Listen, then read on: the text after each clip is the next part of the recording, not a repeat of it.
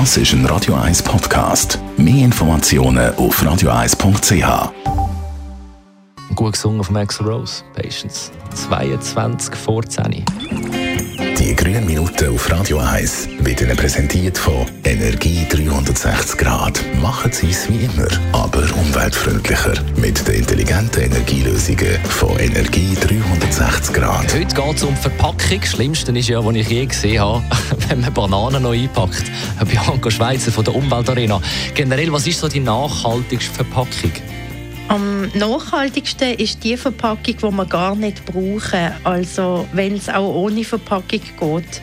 Das geht bei den Sachen, wo wir können uneinpackt einkaufen und auf Einpacken in noch zusätzliche Plastiksäcke können verzichten und statt dem Mehrwegbeutel zum Beispiel können benutzen, zum Beispiel bei Früchten oder beim Gemüse. Und auf der Internetseite unverpackt.ch finde ich eine Vielzahl von Läden, wo man unverpackte Lebensmittel einkaufen kann. Ganz ohne Verpackung geht es nicht. Auf was muss ich da achten? Wenn du bei einem Produkt Wahl hast zwischen verschiedenen Verpackungsmaterialien, dann wählst du am besten die, die du kannst recyceln und machst es dann auch.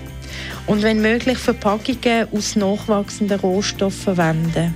Und leichte Verpackungen bevorzugen und du kannst auch Verpackungsmaterial wählen, wo du auch eventuell selber kannst mehrmals wiederverwenden. Wenn wir jetzt das Verpackungsmaterial genauer möchten anschauen, welches ist das nachhaltigste Verpackungsmaterial?